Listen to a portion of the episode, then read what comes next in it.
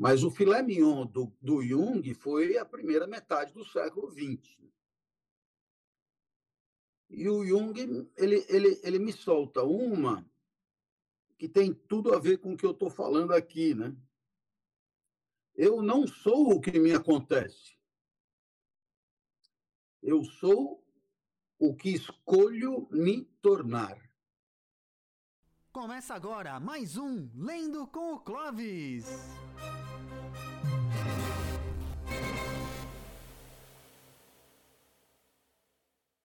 E aí, pessoal? Bom dia, boa tarde, boa noite. Você que está aqui ao vivo com a gente, o nosso caloroso abraço. Você que está vendo essa gravação, você é mais do que especial. Deixa o comentário aí para eu ler. Deixa o comentário para eu ler, porque estamos aqui de volta para mais um episódio número 62. É 62 ou 63? Eu já até me perdi aqui na conta, porque é muito episódio.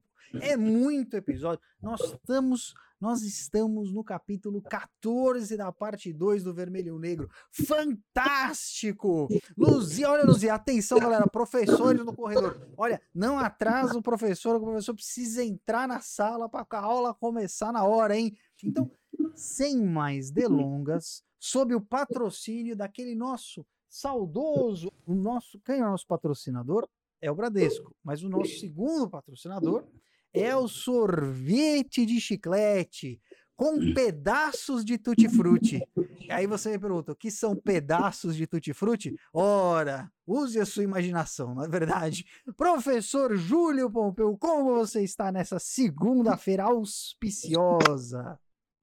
Boa noite, Guguinha. Boa noite, pessoal. Boa noite, Fundão. Boa noite para você que é flamenguista, para você que é corintiano, para você que é vascaíno que nem eu, que sabe o que é sofrimento. Poxa, vamos todos nessa semana de agito, semana de tensão, a semana que merece muita água com açúcar, meditação, respirar fundo, contar até 5 mil, porque o furdunço, o furdunço vai passar.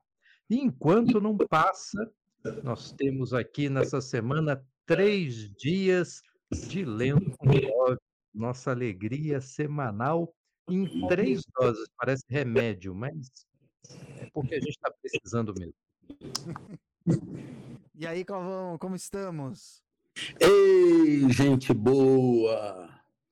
Que loucura! Começo agradecendo todas as manifestações de carinho que desde sexta-feira eu tenho recebido por conta do meu aniversário. Aniversário depois de uma certa idade é torcida pelo fim. Isso não tem dúvida. E eu me dei conta que os, os dias se passaram e, como todos os demais aniversários, todos os outros cinquenta e tantos aniversários que eu já passei, eles é, me permitiram é, uma extraordinária reflexão sobre o que é a vida. E, e depois de muito refletir, eu cheguei à conclusão que, na esteira do sábio sileno, é, a vida é mais ou menos longa, mas seja qual for a sua longevidade, ela é atravessada de um lado pelo que te acontece e de outro lado pelo que você faz acontecer. É, desde Epicteto, que disse isso com muito mais clareza do que eu, mas o certo é que fica muito claro hoje. Né? Um pedaço da vida fui eu que decidi, o outro pedaço da vida foi o mundo que decidiu por mim. Um pedaço da vida eu dei causa, o outro pedaço da vida eu fui efeito. Os dois casos são vida. e nenhum dos dois é mais importante do que o outro. Claro que seria bacana se todos nós conseguíssemos diminuir com conhecimento e sabedoria a parcela de, de acaso e de imprevisto. Não completamente, não é possível, mas aos poucos, aquilo que era misterioso se torna certeiro, ou ao menos provável. Mas o curioso é que cada vez mais a parcela definida pelo acaso parece ter importância. E parece, digamos, é, contar com a atenção dos viventes humanos. Ao invés de você ir mesmo lá arregaçar as mangas e fazer aquilo que você pode fazer, o que você faz é pedir pela intervenção de outro que faça. E aí, esse outro que faça será transcendente, será é, um ente querido já já desencarnado, será um santo, será um pai de santo, será é, um, um tarô, uma cartomante, um búzios, um borra de café. E, e assim a gente fica na torcida para que o mundo opere em nós aquilo que muitas vezes nós mesmos poderíamos operar, né? poderíamos realizar. Isso me remete a uma frase do Jung, que é um, um psicólogo muito importante, né? É, charado Guguinha, Carl Gustav Jung, para você ter uma ideia, é um cara que viveu do final do século XIX até a metade do século XX, mais ou menos. Estou chutando, mas terá morrido, sei lá, perto dos anos 60, suponho, e deve ter nascido lá para para a década de 70 do, do século XIX. E é, é, pelo menos a impressão que eu tenho, e eu acho que às vezes essas impressões valem mais do que a data que você esquece no, no, no segundo seguinte. Mas o filé mignon do, do Jung foi a primeira metade do século XX. E o Jung, ele, ele, ele me solta uma que tem tudo a ver com o que eu estou falando aqui, né? Eu não sou o que me acontece. Eu sou o que escolho me tornar. Eu vou repetir a frase: eu não sou o que me acontece, eu sou o que escolho me tornar. Eu não sei se você já percebeu, mas eu tenho particular apreço pelas reflexões que procuram definir o eu? É, que procuram é, apontar para uma eventual é, definição possível de cada um de nós. Né? E, e por quê? Talvez por não acreditar em nenhuma. Então, tenho interesse em conhecer todas. Né? E a do Jung é muito bonita, muito bacana. No final das contas, o que há de mais essencial em mim, obviamente, não é o que o acaso faz comigo, porque o que, a, o, que o acaso faz comigo é acidental, poderia ser outro. O que há de mais fundamental em mim não é propriamente uma essência que permanece, um eu interior que não muda? Não. O que há de essencial em mim é a escolha. Né? O que há de essencial em mim é a vontade. O que há de essencial em mim é a escolha, mas não é qualquer escolha, né? São as escolhas a respeito de si mesmo. Né? As escolhas a respeito de em quem eu quero. É, no, no, no que eu quero me transformar, né? É, é, é a escolha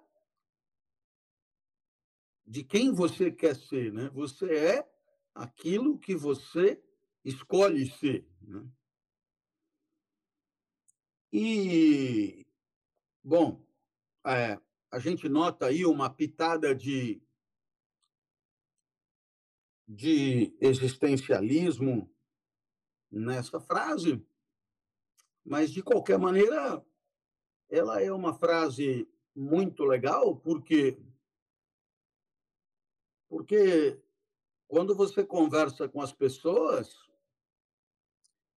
você vê que as pessoas elas se escondem por detrás de falta de sorte ou de malevolência, de malevolência, de maledicência ou de é, crueldade mesmo dos outros, elas se escondem atrás de tudo aquilo que lhes acontece e que elas não podem controlar. Isso aí explica o lado ruim da vida. Como o lado ruim da vida é preponderante, então as pessoas tendem a dar ênfase ao acaso. Agora, quando de vez em quando a coisa dá certo, aí as pessoas não têm o menor pudor de mudar de critério. E aí elas assumem para si a responsabilidade de ter dado certo. Né? Então, é, fica aí o comentário inicial de hoje? Que, eu repito, foi todo ele pensado em torno da frase do Jung: Eu não sou o que me acontece, isto é, eu não, eu não sou um efeito das ocorrências do mundo, eu sou aquilo em que escolhi me tornar, aquilo que escolho me tornar. É claro que sempre alguém pode levantar a mão e perguntar: será que aquilo que você escolhe se tornar não está vinculado àquilo que te aconteceu? Né? É mais ou menos assim.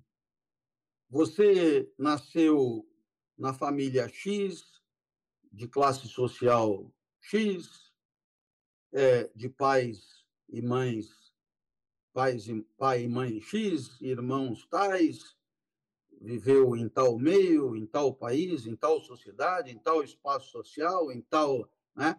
Blá, blá, blá, blá, blá, blá, blá, blá, blá. E nada disso foi você que escolheu. Nada disso foi você que escolheu. Então, dirá Jung, o eu não tem a ver com isso. Mas, o eu tem a ver com o que eu escolho me tornar. Mas será que o que eu escolho me tornar não é digamos, discernido, elucubrado, ponderado, avaliado, no meio dessas condições materiais de existência que se impuseram um dia? Né? Será que os sonhos não são consequência dos encontros com o mundo, muitos deles ocasionais, acidentais, constitutivos daquilo que o mundo fez com você? Será que é, os teus projetos, os teus propósitos, os teus, os teus objetivos de vida não são eles mesmos extraídos de condições materiais que não foi você que escolheu? Ora, se é assim, é uma falácia, porque é, você é o que você escolhe, mas escolhe em função daquilo que não escolhe. Então, aí, aí houve um, um engano. Eu mesmo, eu sou professor e escolhi ser professor e escolho ser professor e ah, pá, peito aberto e tal coisa. Mas eu escolhi ser professor dentro de condições materiais muito rigorosas que foram as da minha vida e que eu não escolhi nenhuma delas, nenhuma delas. Então, é, será que a minha escolha é o, o fundamento último do meu eu? Porque se ela mesmo deriva ou é, pelo menos, fortemente influenciada pelas experiências que temos, inclusive por imitação imitação de alguém que admiramos, imitação de alguém que, né, é, que conhecemos, ao sabor do acaso, é, ao, encontros que se impuseram a nós e que são determinantes na hora da definição dos nossos propósitos. Então fica aí esse ponto de interrogação para a frase do Jung, e eu aqui me calo, passando a bola para o Júlio, para ver se ele tem alguma coisa a, a discordar. A discordar, não. Eu lembrei, foi de um, de um colega, ele dava o seguinte exemplo, né? Aluno, quando tira três na prova, diz o seguinte: o babaca do professor me deu três. Mas quando tira oito, cara, eu tirei oito, eu sou muito bom. Essa nossa tendência defensiva, egóica, de quando as coisas estão muito ruins, a culpa é do destino. Quando vão muito bem, aí sou eu com as minhas virtudes, minha liberdade de decisão, num jogo de 880, né? E, e, e talvez seja. Pontuou, né? Eu, eu só botaria um detalhe aí na ideia de uma escolha muito limitada, uma escolha entre aspas, de ser quem nós somos, que é uma escolha sempre precária, né? É um eu sempre precário, é um eu que está lutando contra um perecimento um eu que tenta manter a energia vital, a alegria, que tenta se sustentar e se baseia na memória, não só no passado, nas coisas que aconteceram, nas circunstâncias materiais, mas em tudo aquilo que está aqui no presente agora, na forma de memória das experiências já vividas, das frustrações, das alegrias passadas que a gente quer que aconteçam de novo, das tristezas passadas que a gente não quer que voltem de jeito nenhum, então, tem a presença da morte constante do ser que sou e dessa reinvenção constante para tentar manter um naco de energia enquanto a gente tem também movimentos cardiorrespiratórios involuntários, né? E a gente vai se iludindo nessa, né? Às vezes na nossa potência de dizer como nós somos bons e fizemos essas coisas, ou então constatando a nossa total impotência, dizendo, pô, o destino podia dar uma força aí, né? Ou até com humildade. Se não for para mim, que pelo menos ajude o Vasco. Tá precisando mais. Não vou nem falar do meu time aqui, viu? Nem falar do meu time. Olha, o, o Vasco, eu não sei do que, que o Júlio está reclamando, porque o Vasco está praticamente promovido para a Série A do Campeonato Brasileiro no ano que vem. Né? É... É, é, não subestime o Vasco de jeito nenhum. Onde há um praticamente há um risco de tragédia. mesmo, Bom,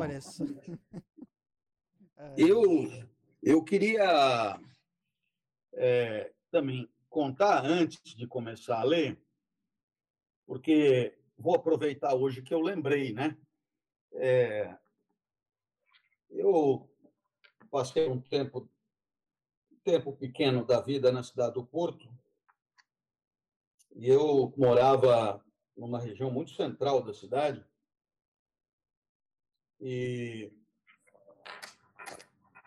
como as condições materiais eram limitadas, eu eu comia sempre na mesma padaria. É, o bairro da Trindade, que é a principal tem a principal estação de metrô da cidade. Aí eu resolvi escrever uma pequena crônica é, para contar um episódio dos muitos episódios engraçados que a gente costuma viver quando mora em Portugal. Eu vou me permitir, já que eu escrevi, eu vou me permitir, já que é lendo com o Clóvis também, eu vou me permitir ler o que eu escrevi para compartilhar com os amigos. Né? Então, a crônica tem como título Na Conta dos Meus Amores. E ela começa assim: Eram meus tempos de tripeiro. Para os leitores brasileiros dessa dessa crônica, assim denominam os portugueses os nascidos ou residentes na cidade do Porto. Morava no andar térreo de um apartamento com janelas abertas a estreitar a calçada, no alto da rua Bom Jardim, a um espirro e meio da Trindade, para orgulho dos bairristas, a mais central estação de metrô da cidade, situada ao lado do largo de mesmo nome. Estão me ouvindo bem? Tá tudo certo aí, Gustavo? Sim, tudo sim, certo? tá ótimo. Tudo certo.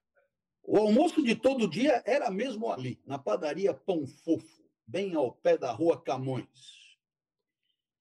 Isso todos os dias, exceto domingos. Não por luxo meu, menos ainda por me permitir uma variação semanal. É porque fechavam os padeiros no sábado às 20 horas para só reabrir na segunda-feira com a tropa descansada e o caixa por encher. Dava as caras alguns minutos antes das três horas, isso todo dia, porque a essa hora justa do ângulo reto dos ponteiros decretavam o fim do almoço. Por ser tarde, comia o que ainda havia, mas sem o afogadilho das mesas todas ocupadas e a fila que ia ocupando o longo corredor, acesso ao salão das mesas. Naquela terça, ainda restava a sopa do dia, a de espinafre. E o prato também do dia, sempre mais em conta, e nem sempre oferecido nas minhas horas de professor indolente. Era um peixe empanado, acompanhado de um arroz caldoso de legumes. O tal caldo, bem apurado no azeite, com ênfase nos repolhos cozidos, bem cozidos e temperados com esmero, uma finura de refeição. Para a apoteose, só mesmo o pão doce em forma de croissant, prensado com manteiga, que punha fim ao regalo, de segunda a sábado, sem frestas de infidelidade. Ocupava sempre a mesma mesa, salvo se algum cliente sem senso de conveniência atrevia-se a ocupá-la o serviço em rodízio diário de garçons me permitia conhecê-los a todos. O daquela tarde era português de lá mesmo. Jeitinho ligeiro, circulava entre as mesas cantarolando agudo as mesmas canções do Brasil. A clientela que ainda almoçava era numerosa para o horário e alguns de seus colegas já se ajeitavam para deixar o turno, resultando num acúmulo circunstancial de tarefas. Os comensais mais apressados e menos indulgentes puseram-se então a reclamar da demora. Eis que o assoberbado atendente, empenhado no último para honrar os protocolos, retruca para meu deleite de observador solitário com nota de obviedade carregado sotaque local. Dois pontos. E aí disse o garçom aos clientes que estavam reclamando: Eu sou só mesmo essa unidade visível. O resto da impaciência vou pôr na conta dos meus amores, que me querem ver duplicado. Lembrei em ato contínuo do famoso garçom de café de que falava Sartre, que encenava seu personagem a cada segundo de vida laboral, que se esforçava a todo gesto para confirmar sua identidade de garçom, para ser crível a todos e a si mesmo, para parecer ao que acreditava ser, alinhando obsessivamente seu gestual à sua função esse garçom descrito pelo filósofo, para não dar margem a erro, exagerava nos maneirismos, convertendo-se em autêntica caricatura de garçom de café. Todo o contrário era o agir do luso, que em seu comportamento poderia fazer crer em muita coisa e parecer ser quase tudo de mascate a cafetão, mas que não se empenhava nem em meio jaule para que nós, seus servidos, nos sentíssemos em almoço informal, no cotidiano de um dia de semana, na Pão Fofo da Camões, tomando a sopa de todo dia, diante de um garçom daquele lugar. Se o garçom de Sartre se via cruelmente aprisionado por uma definição rígida de si mesmo, seu colega exalava autonomia e homenageava sua soberana existência, servindo como se lhe sugeria a alma mais autêntica. Talvez por isso, e por outras muitas histórias, tenha sido tão feliz ali, no Porto, na Trindade, na Rua Camões, na Pão Fofo. Lembranças saudosas de um tempo que, quando presente, nunca pretendeu converter-se em passado. E eu, que também sou, abro aspas, só mesmo essa unidade visível, fecho aspas, vou deixando de ser sem nenhum pesar, o que talvez já tenha sido um dia. Como aquele dia, por exemplo, em que, pleno e contente, fui espectador admirado e anônimo de um inspiradíssimo garçom de padaria. Pois muito bem, esta é a crônica é, na conta dos meus amores, uma homenagem ao garçom que, quando ficou puto, vi, virou para os clientes e disse: Eu repito, eu sou só mesmo essa unidade visível. O resto da impaciência vou pôr na conta dos meus amores que me querem ver duplicado. Ah! Meu amigo! Que lugar é esse que o garçom solta uma dessa?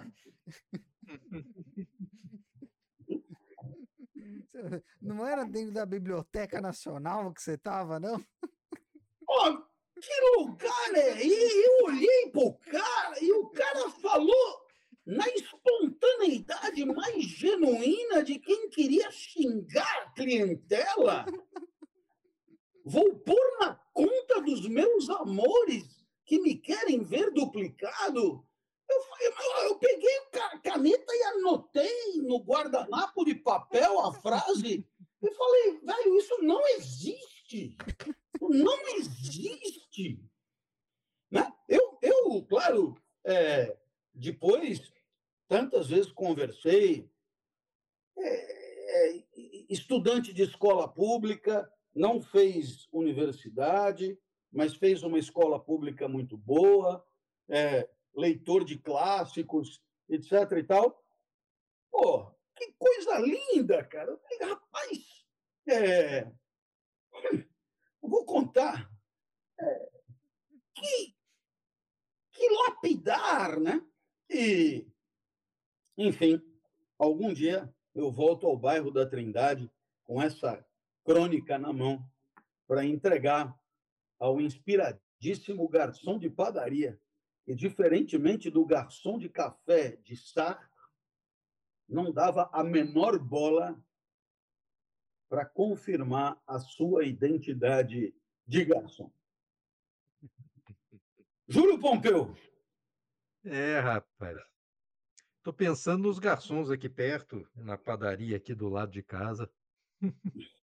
Não, Ele não, não- dá para tirar uma frase assim, né? Na verdade, as frases que saem por lá, eu não sei se a gente pode falar aqui nesse horário. Acho que não. que pode palavrão, mas é melhor não, assim. Porque é uma combinação de palavrões, assim, e, e de imagens que, não sei, acho que não, não tem a ver, não, sabe? Pois é.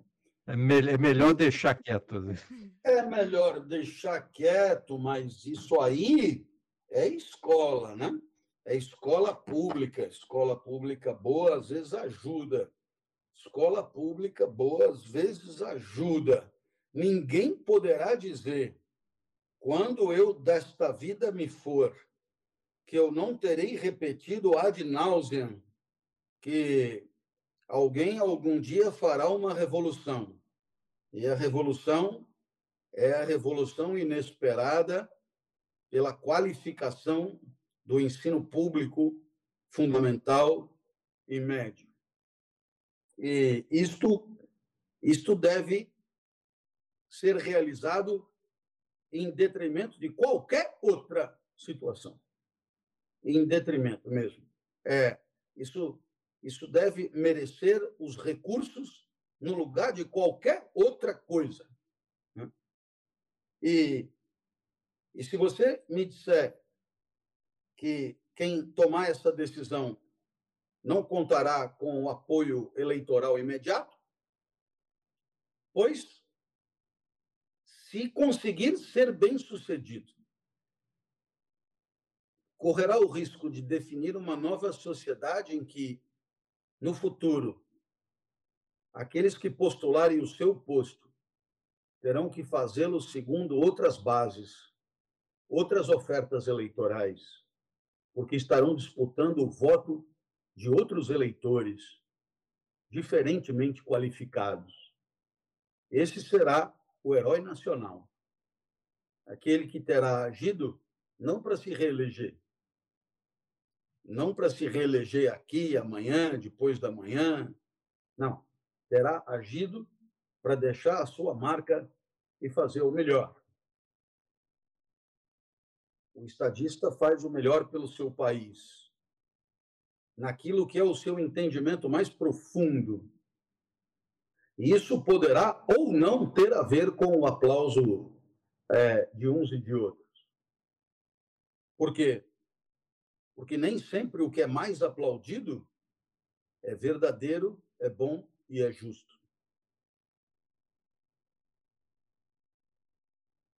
Professor Júlio, algum problema? O... Política geralmente é futuro, né? Discute-se futuro.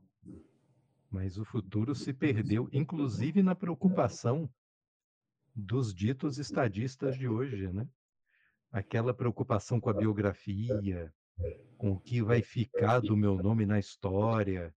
Isso tudo desapareceu, né? Em favor aí de ganhos da semana. Da semana. Não Não à toa que um influencer aí de campanha virou para todo mundo e falou assim: Ô, influencers, coloquem a reputação de lado um pouquinho. Ajudem na campanha. O futuro já morreu. Eu retomo um pouquinho. Se Julian tivesse servido em Jarnac ou Montcontour, eu não teria mais dúvidas. Naqueles tempos de vigor e força, os franceses não eram bonecos como hoje. O dia da batalha era quase o de menor perplexidade. A vida deles não era aprisionada como uma múmia egípcia em um invólucro comum a todos e sempre o mesmo. Sim, acrescentou ela, havia mais coragem real em retirar-se sozinho às 11 horas da noite, saindo do palácio de Soissons, onde morava Catarina de Médici, do que em correr para Argel hoje. A vida de um homem era uma série de acasos. Agora, a civilização afugentou o acaso e não há mais o imprevisto. Se o imprevisto. Eu me lembro que eu estava no, no, no aeroporto e eu comentei da modernidade como redução do imprevisto e pedi até para o Júlio comentar a respeito. Se o imprevisto aparece em ideias, não há epigramas suficientes para ele. Se aparecem eventos, nenhuma covardia está acima de nosso medo. Qualquer loucura que o medo possa provocar em nós é desculpável. Século degenerado e enfadonho. O que Bonifácio de la Mole teria dito, se erguendo a cabeça decepada para fora do túmulo, visse em 1793 17 de seus descendentes se deixando prender como carneiros, apenas para ser guilhotinados dois dias depois. Ah, o que teria dito Bonifácio de la se ele tivesse visto 17 de seus descendentes se deixando prender como carneiros para ser guilhotinados dois dias depois. O que teria dito Bonifácio? Gustavo, o que teria, o que teria dito Bonifácio de la Mole se tivesse dito, se tivesse visto aquela parranda de bondões se deixar prender como carneiro para morrer guilhotinado dois dias depois? Me diz, me diz, me diz. Claro! Não tinha que ter deixado um centavo para esses frouxos do caralho. Hein? Não é? Claro. Claro, a morte era certa mas não seria de bom tom se defender e matar pelo menos um ou dois jacobinos. Ah, nos tempos heróicos da França, no século de Bonifácio de la Mole, Julian teria sido chefe de esquadrão. E meu irmão, um padre jovem, de modos convenientes, com sabedoria nos olhos e razão nos lábios.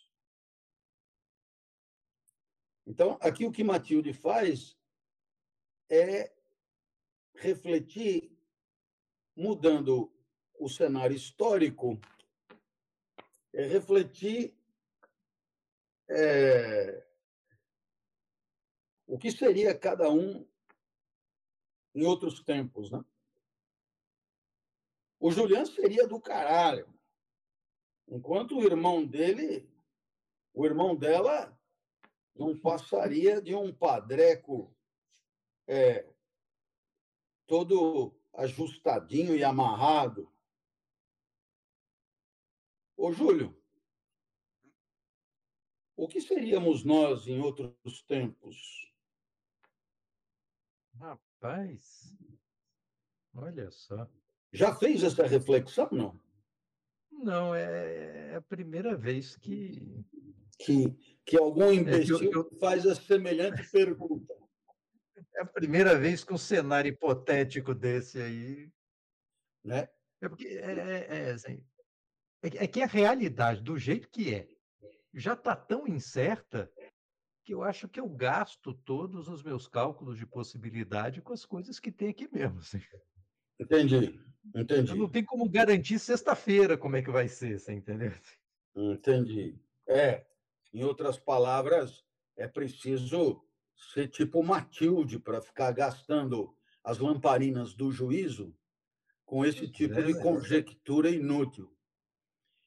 Você sabe que as lamparinas do juízo é a expressão que no caminho das Índias eles usam e que eu adoro. Você apagou todas as lamparinas do seu juízo. Ou então, é, não sei quem é, põe óleo nas lamparinas do juízo do outro. É muito interessante. É muito interessante. As minhas lamparinas do juízo, elas sempre tiveram meio, eh, em, em parte apagadas e em parte claudicantes. Agora, eu nunca pude me impedir, eu não sei se eu seria, mas o que eu gostaria, o que é outra coisa, eu gostaria de ter sido um sofista. Tipo Gorgias, assim. Não? Alguém discursando na ágora, arrebatando multidões, arrancando aplausos, defendendo teses absurdas, contrárias, enfim, causando, causando com a retórica. Acho que seria bem legal. Você não acha, não? Uma. O Gorgias. Alguém assim. É, que recebesse para defender pontos de vista na praça pública. Hum, bacana. É mais ou menos o que a gente faz hoje. É, Sério, muito, né? Não, é, é, é que é, é, depende. Hoje quem paga é o dono do capital. O argumento que ele quer que desenvolva tem a ver com motivação, resiliência, etc. e tal, para poder aumentar o lucro. A praça pública virou o anfiteatro do, das corporações e o aplauso, o aplauso vem, né? Então, guardadas as proporções, é mais ou menos parecido, né? Você faz a reunião de alinhamento, onde ele diz o que você quer, o que ele quer que você fale, né? E aí você vai lá e fala. E às vezes ele poderia ele mesmo falar, mas é, sei lá. É, claro, a, a, a, legitimidade que vem de fora é sempre maior. E, e depois tem sempre uma outra. Tem o, o charme da exterioridade, não é? Que, né? Então, olha, quem está falando é o professor X e tal. E aí você vende isso em troca de alguns tostões. Não, não é parecido? Muito legal.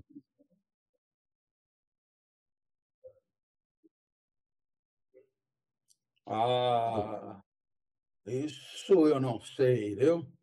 É, não sei, cara. Essa história de achar que o outro vivia melhor é, é só até chegar perto. Quando você chega perto, vê que, olha, era foda de tudo que é lado. É. Ah, você pensa o quê? Esse Platão devia ser um chato, ficava aborrecendo de buscar a verdade, mundo das ideias e o caralho, entendeu? Ele é um chato. Era. Era. Eu, eu, acho que Sócrates foi morto porque era chato. O básico aí ah, era a mala, velho. É, cara chega e diz para todo mundo que eu tô errado, e quando eu tá aí, o certo é o quê então? Aí o cara vem e me diz, só sei que nada sei. Ah, vai pro inferno, mala. É, é, é. É isso mesmo. Então, bom, feita essa digressão, a, a gente volta para Matilde. Julian teria sido chefe de esquadrão e meu irmão, um padre jovem, de modos convenientes, com sabedoria nos olhos e razão nos lábios.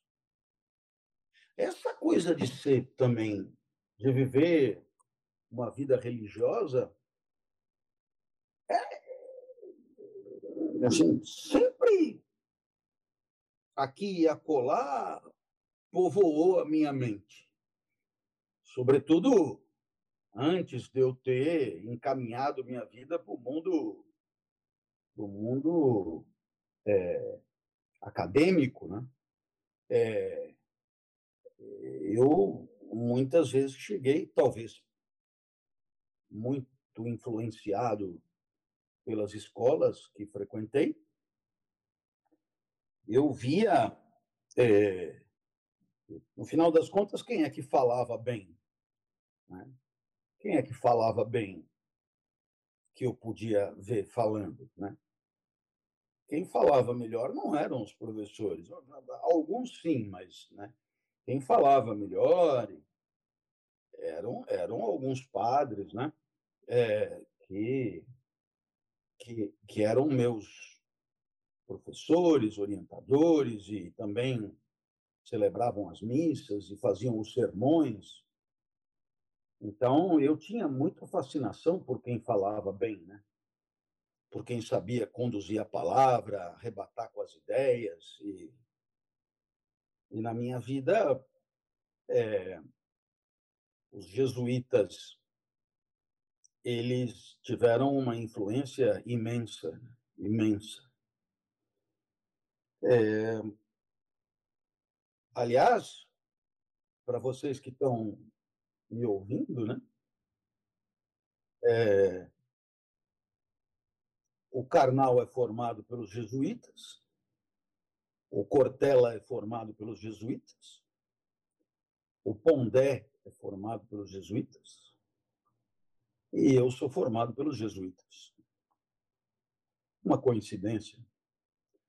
Ô, Júlio, a PUC do Rio é de que congregação?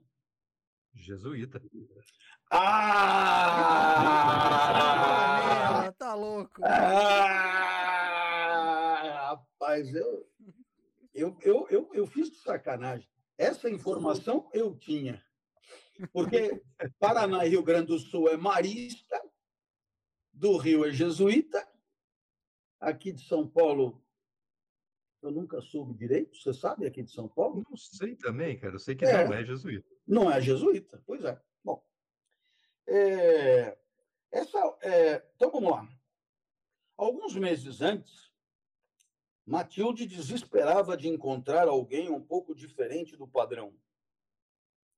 Achar alguma felicidade ao permitir-se escrever para alguns rapazes da sociedade. Essa ousadia tão inconveniente, tão perigosa para uma jovem, poderia desonrá-la aos olhos de Monsieur de Croisenois, o Duque de Chorna, seu avô, e de toda a mansão Chorna, a qual, vendo desfeito o casamento planejado, iria querer saber o motivo. Quer dizer, isso é apresentado desse jeito porque naquela época. Fosse hoje, a gente traduziria mais ou menos assim. A fulana estava é, namorando e quase noivando com fulano tal, mas resolveu, antes do casamento, dar uma piriguetada por aí. Né? É, dar uma piriguetada. É, isso de trocar correspondência, a gente, a gente substituiria por, por multiplicar os crushes, né? É, ficar com um, ficar com outro, crush master, crush premium, é, né? É, amigo com favores, etc., para dar uma, vamos dizer, uma largada no currículo. E essa da largada no currículo, eu não, eu não sei porquê, mas não, não, não, não arredondou. portfólio. Não agregou. Não sei porquê. Enriqueceu o portfólio. Juro, eu juro que eu não pensei em nenhum duplo sentido. É, é, mas depois que eu falei, vai caralho. Esse é um corte. Muito bom. Vou largar o cu. Tá buscando mesmo. Né?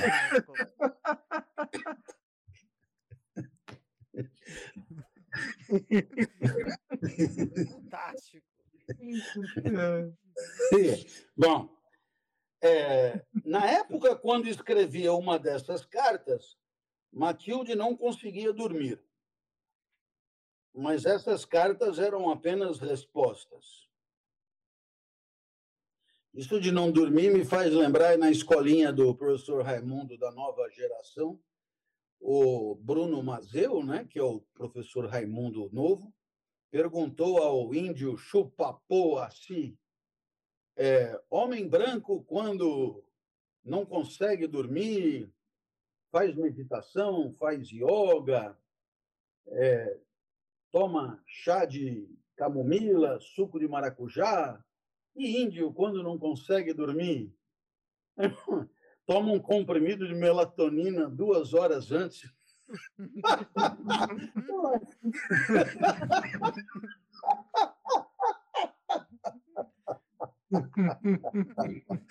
muito boa, cara. Realmente muito boa. Bom, que não conseguia dormir. Mas essas cartas eram apenas respostas. Nessa, ela se atrevia a dizer que amava. Tomava a iniciativa, que palavra terrível, de escrever a um homem das camadas mais baixas da sociedade. É, a palavra terrível é iniciativa, né? É, acho que é. É. Sim, sim. É. Quer dizer. Vou dar em cima, final, né? É, no final das contas, vamos combinar. É, na história dos hábitos, né? É, a mulher só passou a tomar a iniciativa de maneira autorizada muito recentemente. Não é não? Sim. Até, até outro dia, mulher decente ficava à espreita, né? à espera. É recentíssimo mesmo. assim, Recentíssimo coisa de mesmo. décadas, é. É, é, exatamente, exatamente. É, essa circunstância garantia, em caso de descoberta, uma desonra eterna. Nossa. É. Qual das frequentadoras de sua mãe ousaria defendê-la? Isso me faz lembrar de um amigo do Júlio. Lá vem, lá vem. Não, não, eu tenho que contar. É um amigo do Júlio, entendeu? Que foi arrumar uma namorada na Ucrânia. E ele nos dizia: toda a minha preocupação é se vovó aceitaria é, e, e, digamos, aprovaria aquela namorada. Então, quando ele foi para a Ucrânia, ele já escolheu em função da reação esperada da vovó à sua escolha. É, é amigo do Júlio, né? É um critério assim completamente aleatório. né? Não, não tem nada de aleatório. Pelo contrário, Dá muita objetividade à coisa. é, né? é um critério de gente que vê na opinião da vovó alguma coisa decisiva para a própria vida.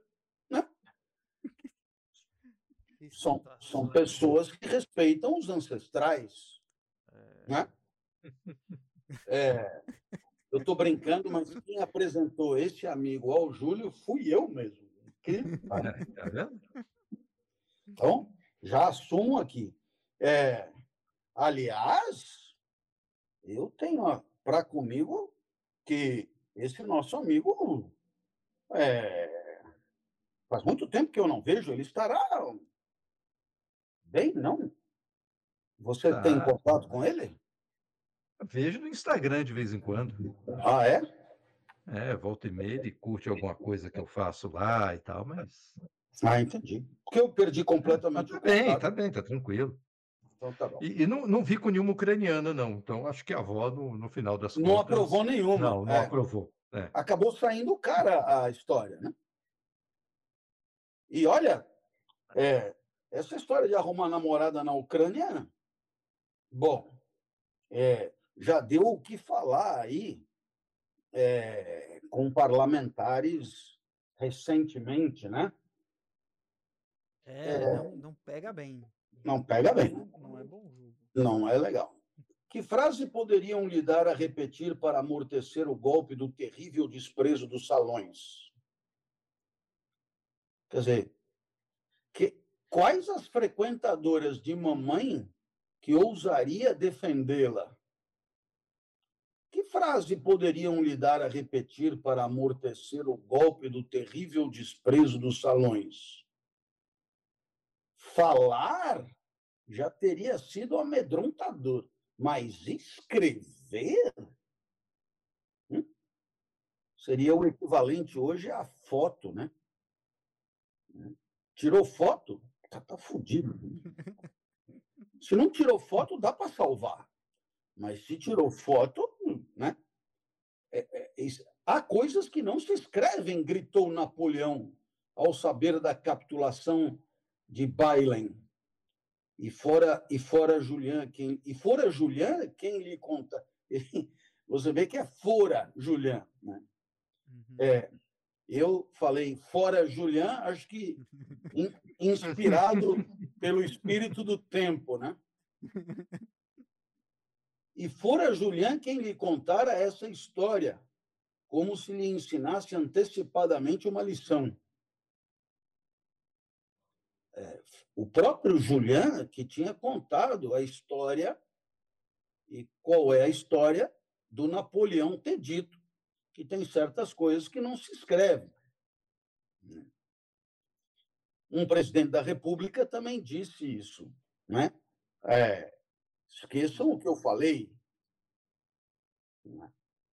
E eu diria mais. Problema de mudar de ideia, né? É, esse valor da fidelidade ao já dito, claro que tem um valor ético de, de compromisso assumido. As pessoas as pessoas levam a sério o que você fala, né? As palavras enunciadas, elas elas alumiam as lamparinas do juízo do interlocutor, né? Mas a gente sabe muito bem que no meio do caminho a gente troca de, de ponto de vista o tempo inteiro. Não é não, Júlio? Oh, nossa, cara, é, é, eu, eu me lembro que na época lá do Bourdieu, tudo para mim era socialmente construído, né? Tudo era coisa, tudo era socialmente explicado, tudo era campo, hábitos, não sei o que, lá, lá. Aí você vai lendo outras coisas, vai, né? E, e, e você vai mudando é, sua maneira de pensar, né? Quer dizer, é, outro dia eu encontrei alguém, aliás, um importante locutor esportivo brasileiro, que foi meu aluno em Santos. É, ele cobria o Santos, ele era de Santos, ele é santista. E eu o encontrei, só que agora ele é um conhecido narrador de futebol do Sport TV. Ele abriu os braços emocionado e disse: Professor, Agenda 7, Espiral do Silêncio. Eu olhei né, e percebi o quanto ele se referia a alguém que já morreu. Né? Quer dizer, num, num, são outros mundos. Quando eu te conheci, era disso que eu falava. Né? Me refiro ao Júlio. Né?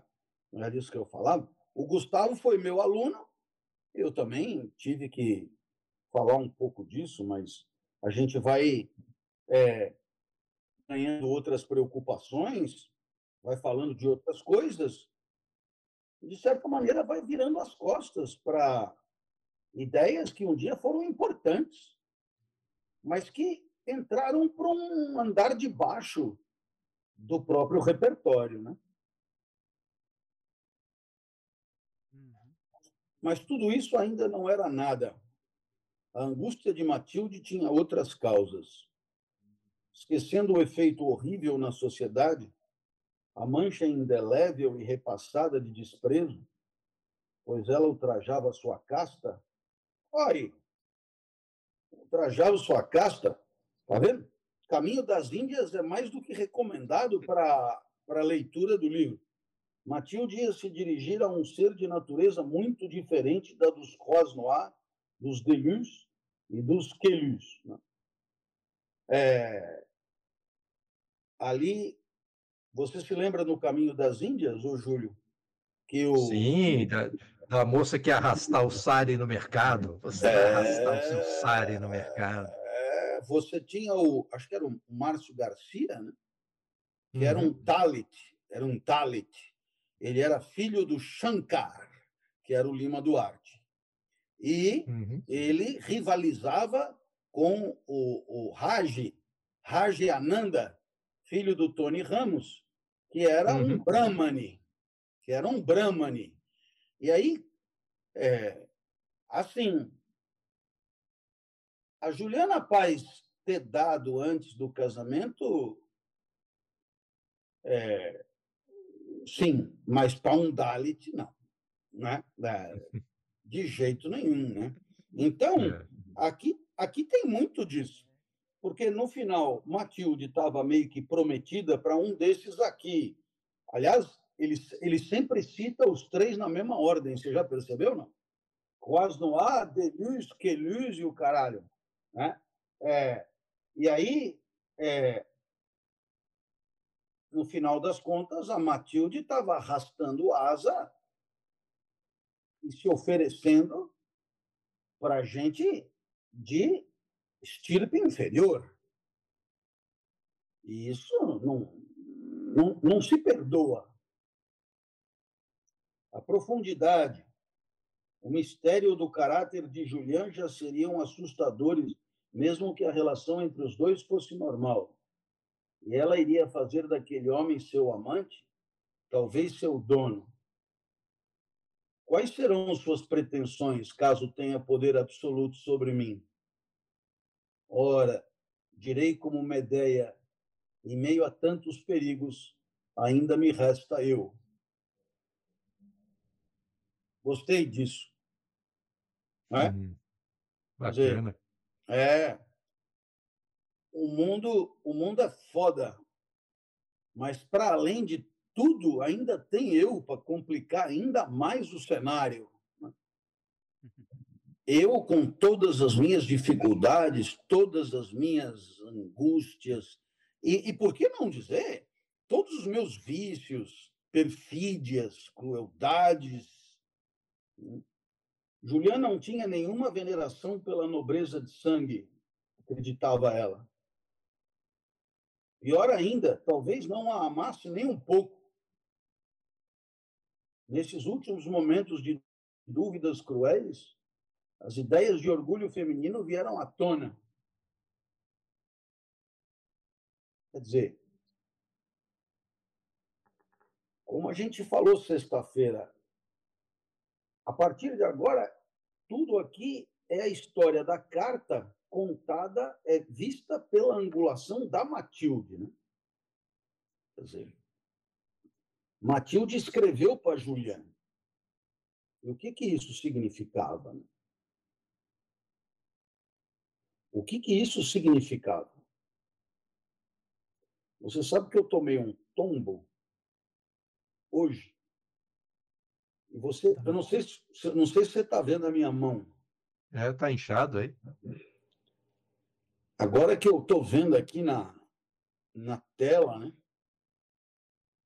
É porque eu caí com o dedo para trás assim Hum, e eu estou com receio de que tenha fraturado alguma coisa aí. Porque eu não consigo mover o dedinho, sabe? Gelo, hein? É. Gelo eu pus, mas, puta, pô, gelo é, hum, É é bem legal para quem recomenda. Gelo é. Agora que eu estou vendo aqui, olha, olha que bolota estranha, né? Bom, é, tudo deve ser diferente no destino de uma jovem como eu. Claro que eu caí, que fique claro, numa cena ridícula de pastelão. Eu não enxerguei a porra de um, de um toquinho. Nossa, fui pro chão, mas com gosto. Sabe quando você acelera o passo para pegar o táxi, saindo ali do, do aeroporto de Florianópolis? Acelerei o passo para pegar o táxi, não vi um toquinho desses mais baixos que tinha no meio do caminho, de maneira que estou com a perna, com aquela, aquele roxo na perna e, e, e, e essa parte aqui que foi em cima do que eu caí, né? É, bom, tudo deve ser diferente no destino de uma jovem como eu, exclamou Matilde com impaciência. Então, O orgulho que nela for insuflado desde o berço se levantou contra a virtude. Foi nesse momento que, a partir de Julián, que a partida de Julián precipitou tudo. É. Eu vou voltar, porque. Eu vou voltar naquela coisa. Quais serão suas pretensões caso tenha poder absoluto sobre mim? Ora, direi como Medeia, em meio a tantos perigos ainda me resta eu. Sabe que essa frase é, ela pode ter várias interpretações, né? Esse eu aí pode ser entendido como um perigo a mais, ou pode ser entendido como uma força de resistência aos perigos. Eu suponho que aqui, nesse caso, a interpretação seja essa, quer dizer, tudo bem, eu estou correndo riscos, eu não tenho a menor ideia do que esse Julian pode fazer comigo, mas eu ainda me garanto. Em meio a tantos perigos, eu ainda me garanto. Você entende que essa interpretação está boa, Júlio? Sim. É. Julian não tinha nenhuma veneração pela nobreza de sangue, acreditava ela. Pior ainda, talvez não a amasse nem um pouco. Nesses últimos momentos de dúvidas cruéis, as ideias de orgulho feminino vieram à tona. Tudo deve ser diferente no destino de uma jovem como eu, exclamou Matilde com impaciência. Isso também é bem legal, né? Uhum. Um homem como eu, tudo tem que ser diferente no meu destino. Né? Você conhece a expressão você é das tais que, né? Você é dos uhum. tais que nada irrita mais do que isso, já viu? Né? A, a necessidade de distinção é uma coisa impressionante, né? E claro, ela já tem a distinção da casta, mas ela quer se distinguir em meio à casta. Né? Em meio à casta. Então, o orgulho que nela for insuflado desde o berço se levantou contra a virtude. Foi nesse momento que a partida de Julián precipitou tudo. Felizmente, esses personagens são muito raros. À noite, já bem tarde, Julián teve a malícia de mandar descer um baú muito pesado para a portaria. Pediu a ajuda do criado que cortejava a camareira de Mademoiselle de la Mole. Isso é que é legal. O criado cortejando a camareira. Esse expediente talvez seja inútil, disse a si mesmo.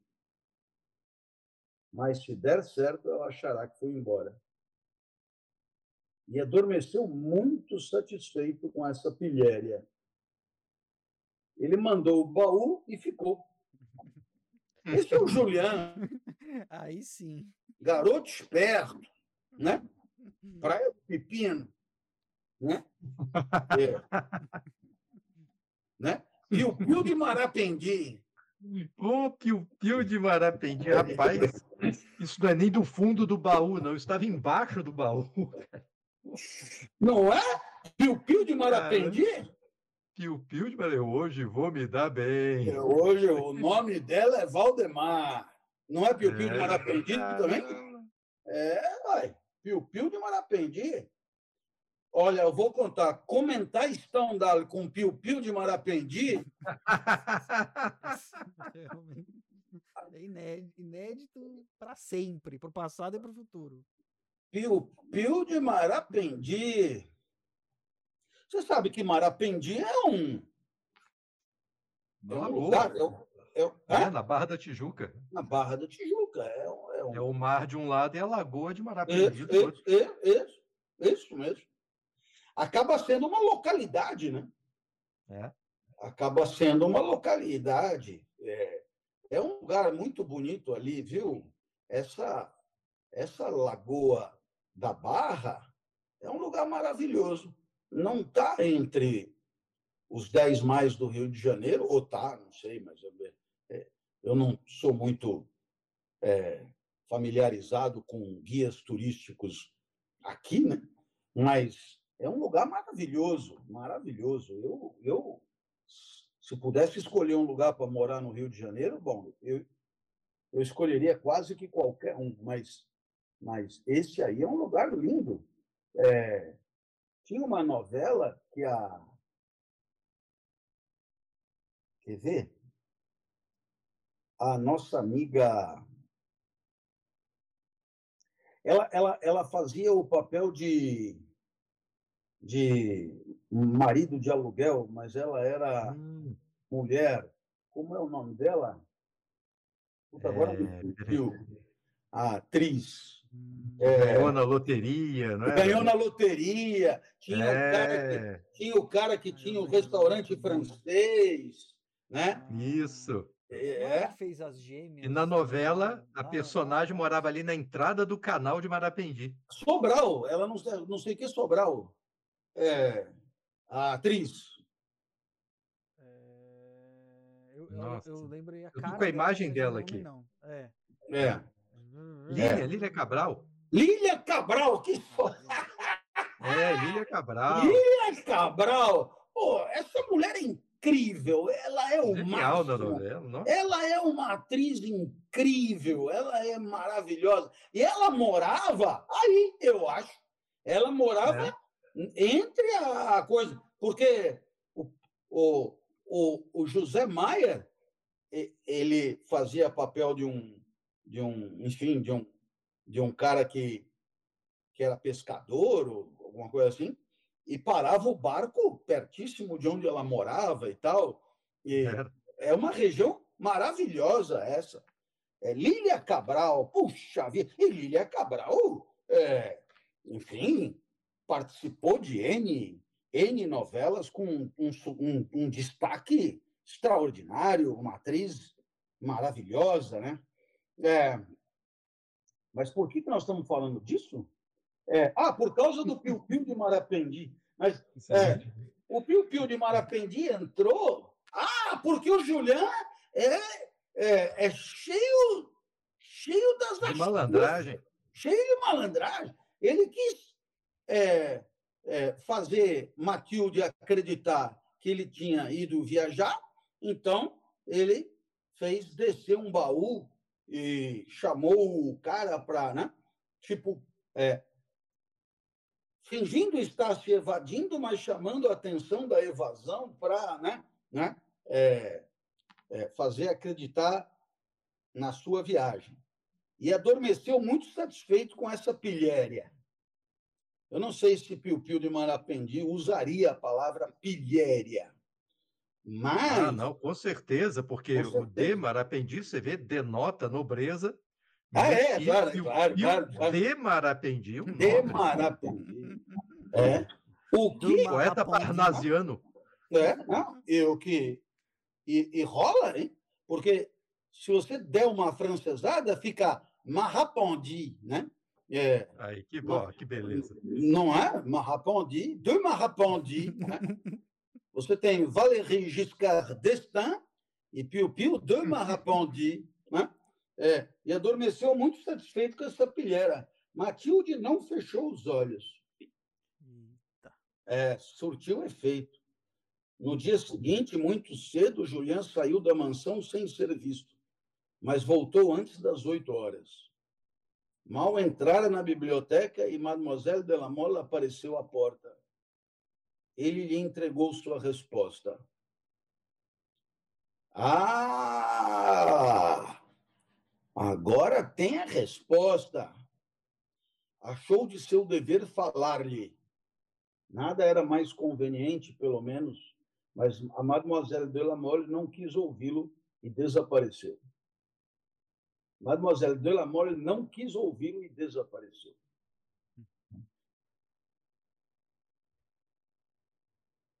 Ele entregou a resposta, suponho que seja uma carta, uhum. e ainda quis acrescentar um, né? uma Usa firulinha, mais. uma firulinha. Mas Mademoiselle de la Mole não, não, não, não deu essa chance. Julian ficou encantado, pois não saberia o que lhe dizer. Se tudo isso não for um jogo combinado com o Conde Norbert, sem dúvida foram meus olhares frios que acenderam o amor barroco que essa moça de alta linhagem ousa sentir por mim. Quer dizer, ele ainda vislumbra a possibilidade de ser um golpe. Isso é que é um cara ressabiado, velho. Eu acho que esse Julian, num congresso, ele ia se dar muito bem, porque ele está o tempo inteiro achando que estão querendo puxar o tapete dele. Né? Eu seria um pouco mais idiota do que deveria caso me desse licença para gostar dessa grande boneca loira. Ah, é boa a frase, vai. Eu seria um pouco mais idiota do que deveria caso me desse licença para gostar dessa grande boneca loira. Júlio, você já foi um pouco mais idiota do que deveria? Quase todo dia. Pergunto a você: você já se deu licença para gostar de alguém? Ah, já. Eu não perco uma oportunidade de quebrar a cara. E você já relacionou o ser mais idiota do que deveria com dar-se licença para gostar de alguém? Frequentemente. Frequentemente. Muito bem. Júlio Pompeu, então, é mesmo um chapa. Né? Tal raciocínio o deixou mais frio e calculista do que nunca. Eu seria um pouco mais idiota do que deveria caso me desse licença para gostar dessa grande boneca loira. Agora, a pergunta que eu faço, e essa eu endereço ao Guguinha, Uhum. por que boneca loira? Tudo bem, ela é loira. Tudo bem, ela é que nem uma Barbie, digamos assim. Será que é só isso? É Por quê? estranho, né? Porque sabe onde é que complica essa frase? Hum. Não é o boneca loira. É o grande. É. E quando você pensa, você chama uma mulher de boneca, ela é mignon, ela é bonitinha, ela é toda certinha, ela é... não combina com grande. Então, da onde ele tirou grande boneca loira? Grande boneca loira faz lembrar muito pouco Muito pouco. uma boneca, uma boneca tal como Mademoiselle de la Mole é, parece ser, né? Bom, É. na batalha que se aproxima, acrescentou ele, na batalha que se aproxima, Hum. o orgulho do nascimento será como uma colina alta, fazendo às vezes de fortaleza entre mim e ela. É ali que deverei manobrar. Fiz muito mal permanecendo em Paris. O adiamento de minha partida me rebaixa e me expõe. Caso tudo isso seja apenas um jogo. Ele se arrependeu de não ter partido. Porque ela, pela carta, pediu para ele não partir. Aí ele adiou a viagem. E ele se arrepende de ter adiado a viagem. E eu cheguei a comentar aqui, no Lendo. Julian, sendo Julian, iria embora mesmo ela pedindo. Aí sim que ele tinha que ir embora. E agora ele está arrependido não ter ido. Foi frouxo. Foi frouxo. Ele, ele, ele, ele, a- o adiamento de minha partida me rebaixa e me expõe. Caso tudo isso seja apenas um jogo. Júlio, você já adotou um comportamento que te rebaixou, segundo o seu entendimento? Hoje você está perguntando?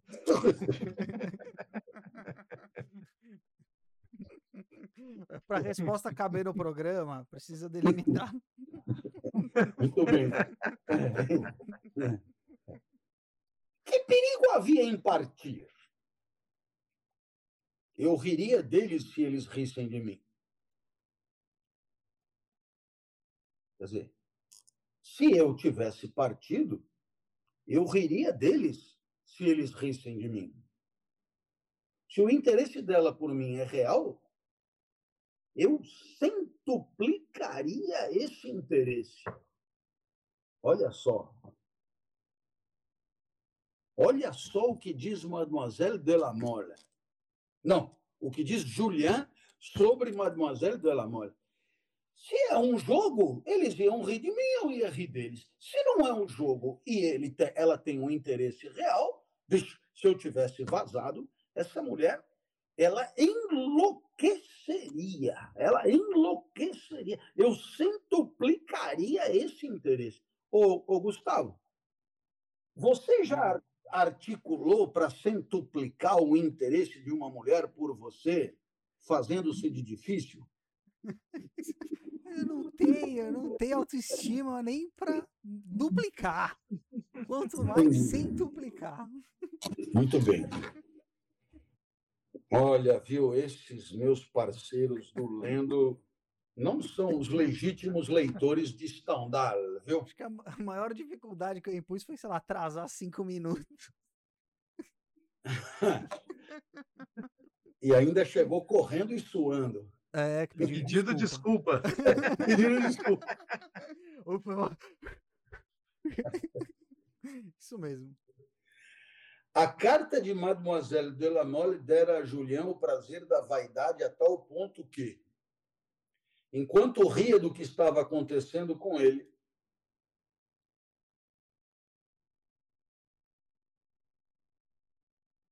Vamos reler de novo, porque a carta da Mademoiselle, a, a carta da Mademoiselle, não está esquisita essa, essa frase? Não, ou a ah, culpa é minha? Ele está falando daquela carta que ela mandou para ele. Não, mas ela deveria dizer Deus. a carta que Mademoiselle é, é de la Mole dera a Julian. Não.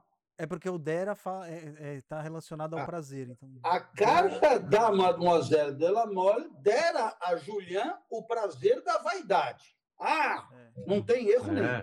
O erro é do leitor, como obviamente só podia ser.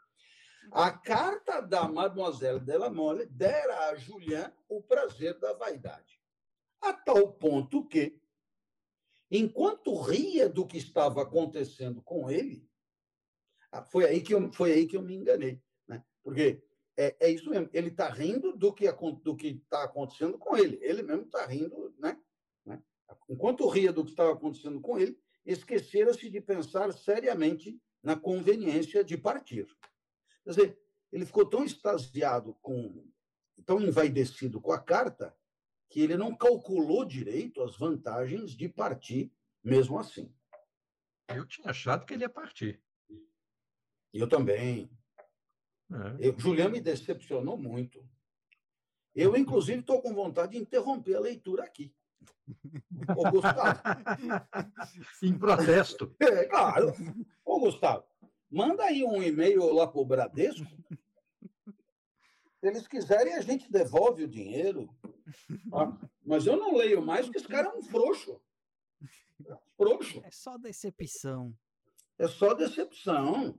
Imagina, a mulher manda uma cartinha e ele já interrompe os, os projetos profissionais dele. Que isso? Quando, quando que alguém como Júlio Pompeu adiaria um dia que fosse uma viagem profissional por causa do clamor de uma sirigaita de quinta como Mademoiselle de la Mole? É verdade. Não, não se dignaria nem a ler a carta. Ah. Até parece, viu? Mal entraram na biblioteca e Mademoiselle. Não. Ué, eu errei. E eu apertei os botões errado aqui. A gente está agora no Era uma Fatalidade. Posição 5.240, se tiver, se tiver aí. Sim, mas isso tem que ler essa porrinha aqui embaixo, né? Aqui. Era uma fatalidade de seu caráter ser ele extremamente sensível aos próprios defeitos. Hum. Esse já é um outro problema. Porque quando você tem muitos defeitos, não pode ser muito sensível, porque é, é, senão você não aguenta e morre de tristeza. Né? Então, tem que relevar os próprios defeitos. E quando você tem muitos, tem a vantagem. Quando você se entristece com um, você esquece de outro. Né? Hum. É verdade, claro, claro. Isso é como é, os problemas da alma é que nem os problemas do corpo. Né? Tá, tá com um, um problema X, aí você trupica e quebra a mão, aquele problema X, ele abre espaço para a fratura da mão, entendeu? E você não pensa mais nele. Então, agora, esse Julian, ele era extremamente sensível aos próprios defeitos. Você sabe que tem uma. O, o Spinoza diz, né? É, o Spinoza diz: vergonha. Vergonha é a tristeza que tem como causa um flagrante de si mesmo. Né? Ou, um, ou um defeito flagrado em si mesmo. Né? Vergonha. Ah, agora vem a, a frase certa, né? Vergonha. Tristeza determinada por um flagrante de um vício, não, por um vício flagrado em si mesmo. Né? Então, é exatamente esse o caso. Né? Quer dizer, Julian era um moço de vergonha na cara. Né? Era um moço de vergonha na cara. Ele acusava a tristeza dos defeitos que ele flagrava em si mesmo. Eu posso te dizer uma coisa. A única circunstância em que eu realmente me entristeço com meus defeitos, que o resto eu já desisti, é quando eu cometo um erro muito grotesco numa palestra. E, quando eu digo erro grotesco, não é tanto o que eu disse, porque isso nunca é um erro grotesco. O erro da palestra não é o que você disse, mas é como você faz. Né? Então, Muitas vezes você, por uma inadequação àquele público, você adota uma estratégia equivocada. Né? E aí, e aí a palestra não dá certo. E aí eu, pelo menos, sou muito sensível a esse tipo de defeito. Né? Ficou muito aborrecido com este, ficou muito aborrecido com este, que é o defeito de não ter tido culhão para ir viajar assim mesmo e mal pensaram na incrível vitória que havia precedido esse pequeno fracasso, quando, por volta das nove horas, Mademoiselle de la Mole apareceu na soleira da porta da biblioteca, atirou-lhe uma carta e fugiu. Ô, Júlio, o que é a soleira da porta? É a, a, essa madeira aí que faz o que demarca os limites da porta. Então, a palavra soleira não vem de solo. É, não. Não. Não. Tem certeza? Claro que não. Ah, não. É eu ouço falar em soleira da porta e eu penso como você soleira da porta tem a ver com o batente da porta. É, é o espaço delimitado pelo batente. Mas agora que eu li soleira, só agora, só agora, eu me perguntei, não teria a ver com algo no chão? Né? Mas aí não seria da porta. Né? Então, eu não sei. Se sei que. Ô, Gustavo, Olha, Você- o dicionário tá dando limiar da porta, porque você vê que o dicionário tirou dele da reta. Tirou, tirou. Não, que é o limiar da porta, estamos de acordo. Mas tem mais a ver com o batente, a parte, a moldura da porta ali, ó, né? Onde a porta entra, ou tem a ver Acho que com onde a parte pisa. é onde pisa? É, o chat É, tá porque dizendo aí que é onde soleira pisa. viria de solo. Mas você achou isso em algum lugar? Não, eu tô só chutando, como sempre. O chat Ah. tá dizendo que é o, é o chão, aquela rampinha, né? Algumas portas. Ah, assim. quem é que falou isso no chat? Olha, Valéria, Thaís, Ih, rapaz. É. Conceição. É, Galera. soleira vem de solo. É, olha aí. Tá certíssimo. A Thaís diz que é aquela, aquele recorte que fica bem embaixo da porta para separar os pisos dos dois ambientes. Chique, né? Eu nunca tinha reparado. Tem um recorte embaixo da porta que separa o piso dos dois ambientes? Tem, né? Em Tem, castelo deve ter, né? tem. É, não, não. Tem, Não precisa tem. de desnível, ela tá dizendo. Em Castelo e na casa da Thaís também tem. É, Não, é, Thaís. Thaís. Convida a gente para um banquete um dia, né? Não. Eu, eu, ia, eu ia pedir só para ela mostrar a soleira da porta. Você é muito folgado, Gustavo. Muito bem. Thaís, muito obrigado. É, a nossa ignorância compungida agradece, né? Mas é, eu achava também que soleira tinha a ver com o solo e, por isso, eu é, regozijo que alguém mais pense como eu, mesmo que seja completamente absurda a ideia. É, eu, eu me sinto menos desamparado, menos sozinho. Mademoiselle de la Mole apareceu na soleira da porta. Outra coisa, se é o solo, por que todo mundo na literatura usa essa expressão soleira da porta? Por que não dizer logo na porta, né? Apareceu na porta. Por que apareceu na soleira? Al- al- Alguém por acaso aparece no solo? Né? Alguém pega e fala: Ah, eis que Fulano entrou e apareceu no solo do quarto. Ninguém diz isso. Se não diz no solo, por que diz na soleira? Sei lá, sei lá.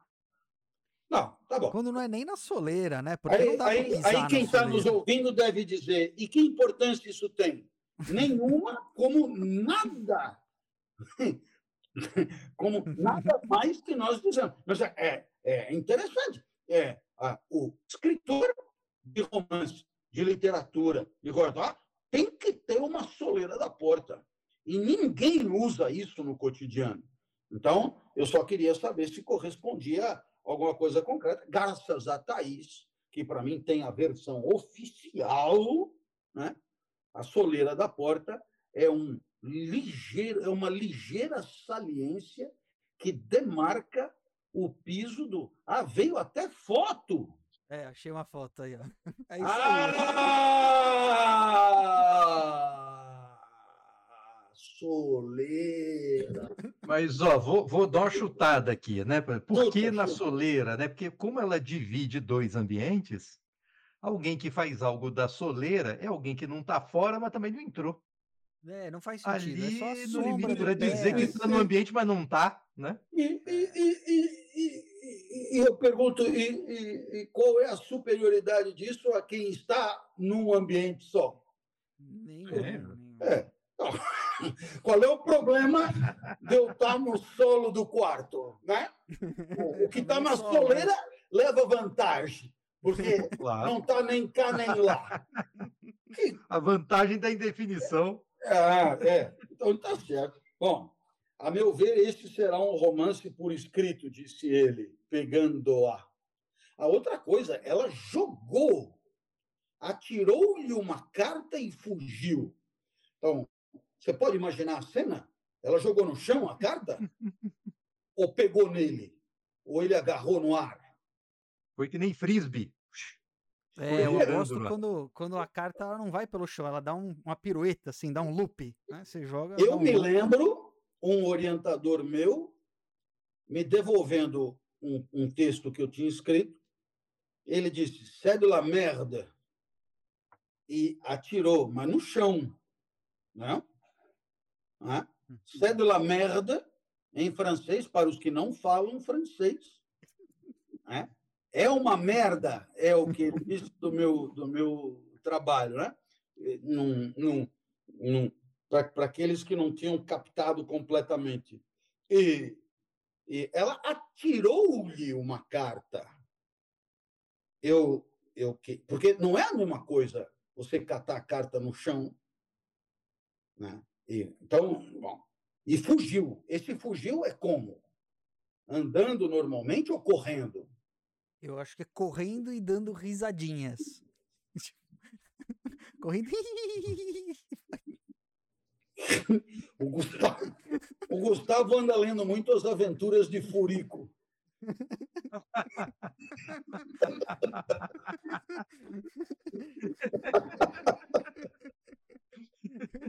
É, é o único jeito que eu consigo imaginar. Eu não acho que ela deu risadinha nenhuma. É, eu, eu, eu também nem. Não, não vi nada não. disso. Ela foi andando assim. Jogou, virou barulho. a cara e vazou. É, na ponta do pé, de meia ainda, não, não saiu nem de. A meu ver, este será um romance por escrito, disse ele, pegando-a. Quando o inimigo der um passo em falso, simularei frieza e virtude. Ah, pegando-a. Pegando-a é a carta. Eu acho que ela jogou no chão. Porque senão ele não se daria ao trabalho de dizer pegando-a. Ou é pegando no ar? Não, acho que, acho que jogou pelo chão. Não, no chão. No chão. Teve que abaixar para pegar. Ah! Tá vendo? Mais um rebaixamento. Ele devia deixar a carta lá, né? Para quem quisesse pegar. Não é não, Júlio? Por que, que ele vai abaixar é. para pegar? Volta, cata. Não. Se ela fugiu, ele podia ir chutando a carta até a soleira da porta.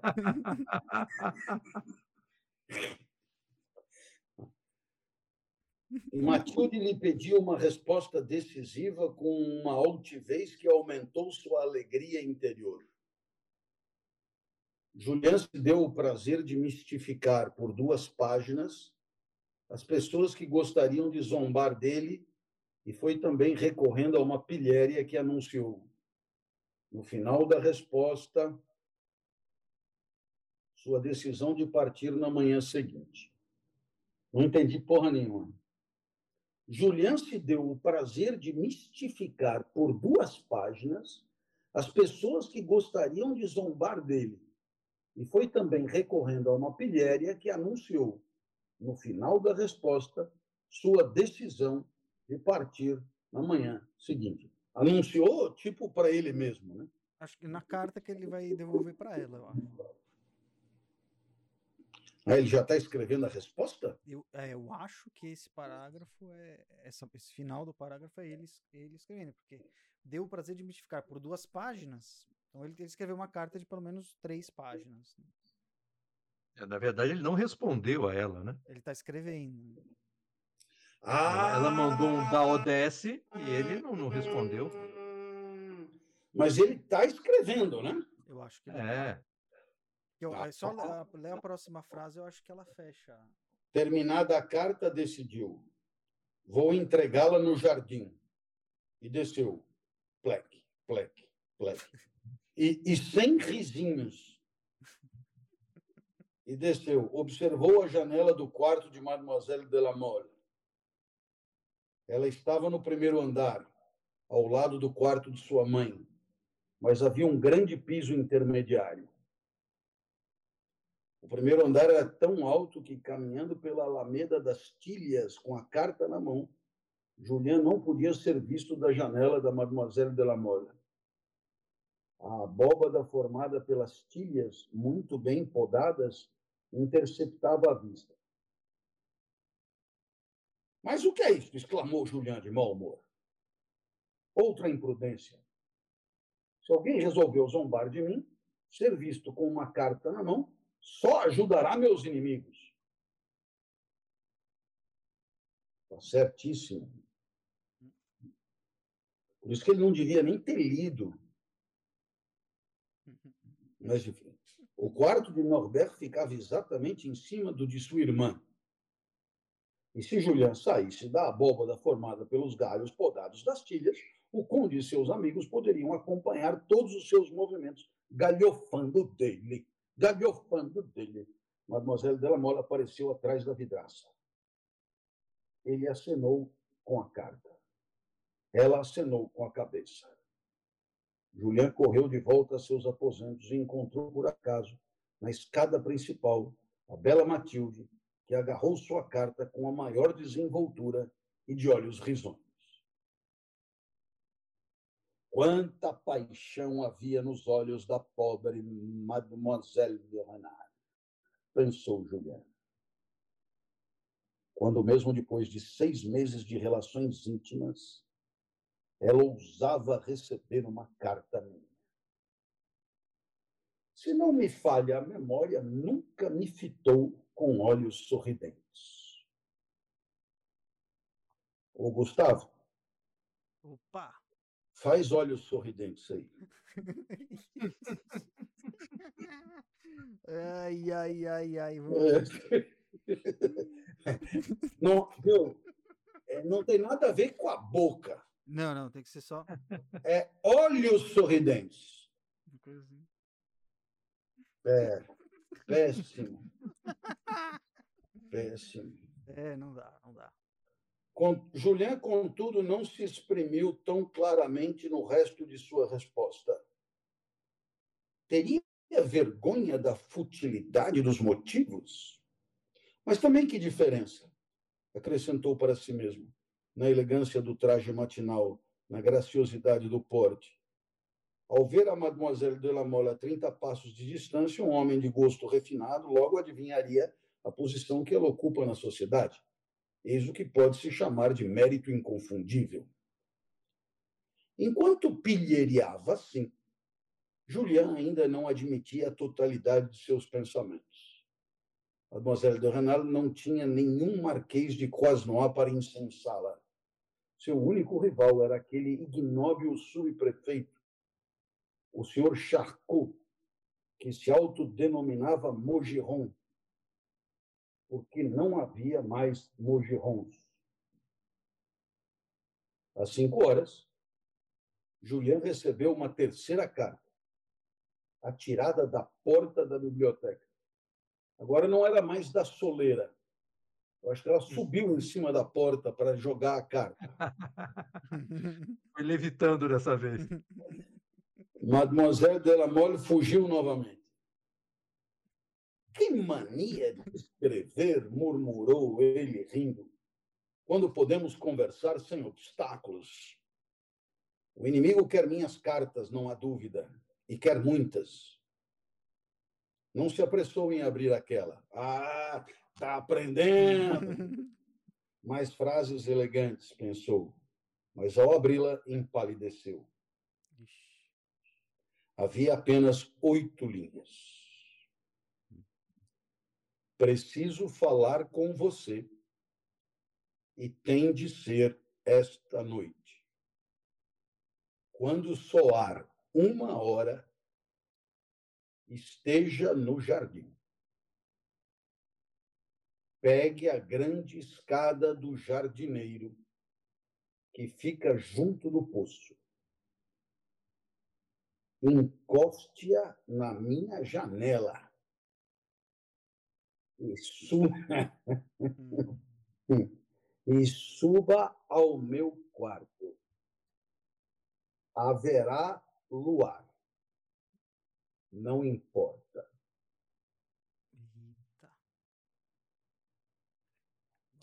Eu não sei se você se lembra, mas o Julian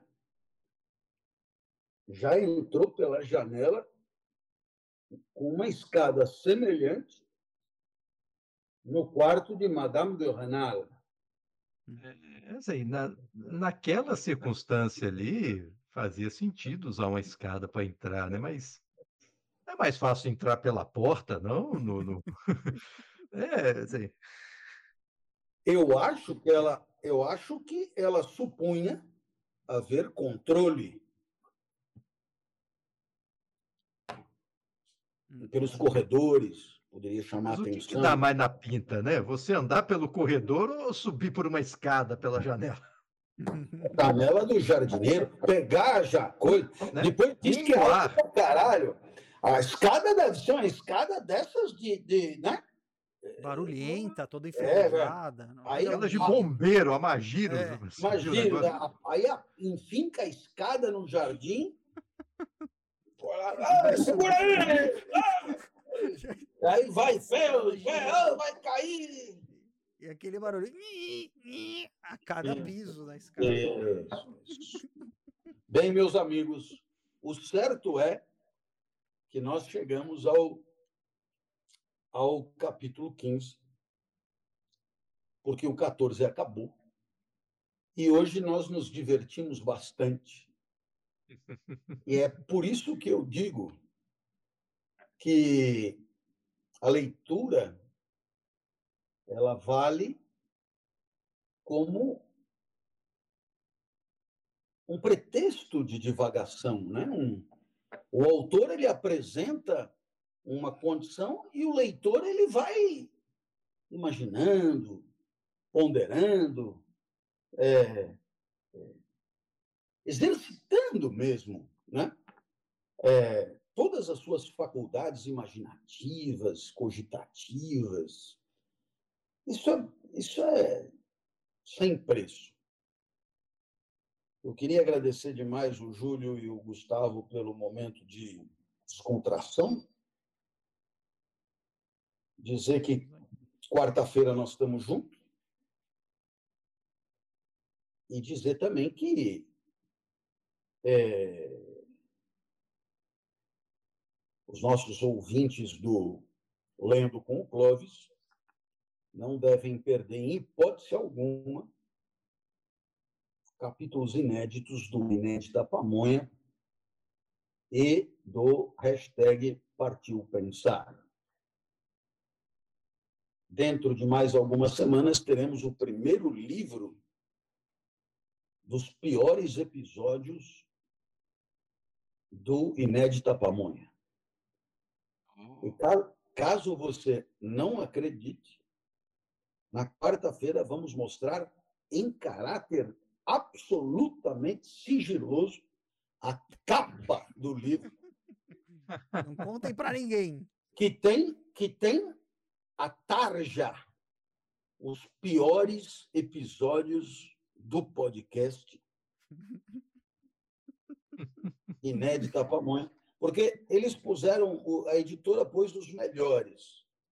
Aí eu olhei para aquilo e aquilo me pareceu tão tão assim, sabe, previsível, xaropento, os melhores episódios. O que que queria?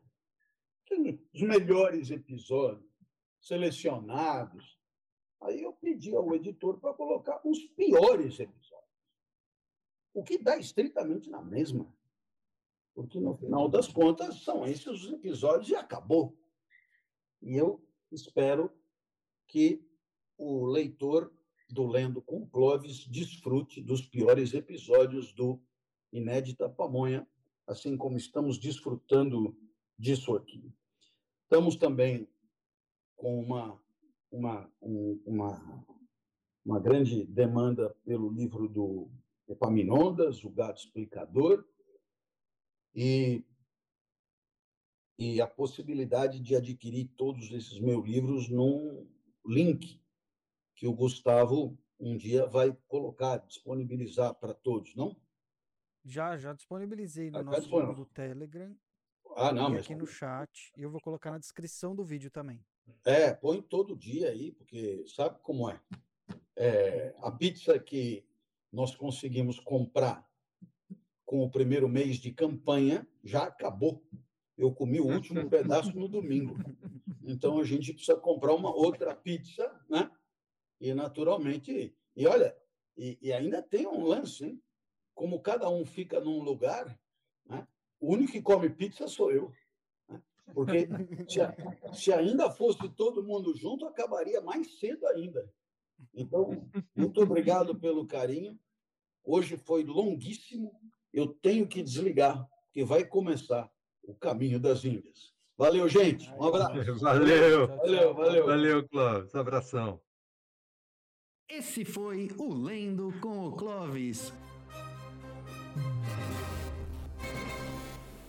Não perca nosso próximo episódio, aqui no www.twitch.tv barra às segundas, quartas e sextas, às 21 horas.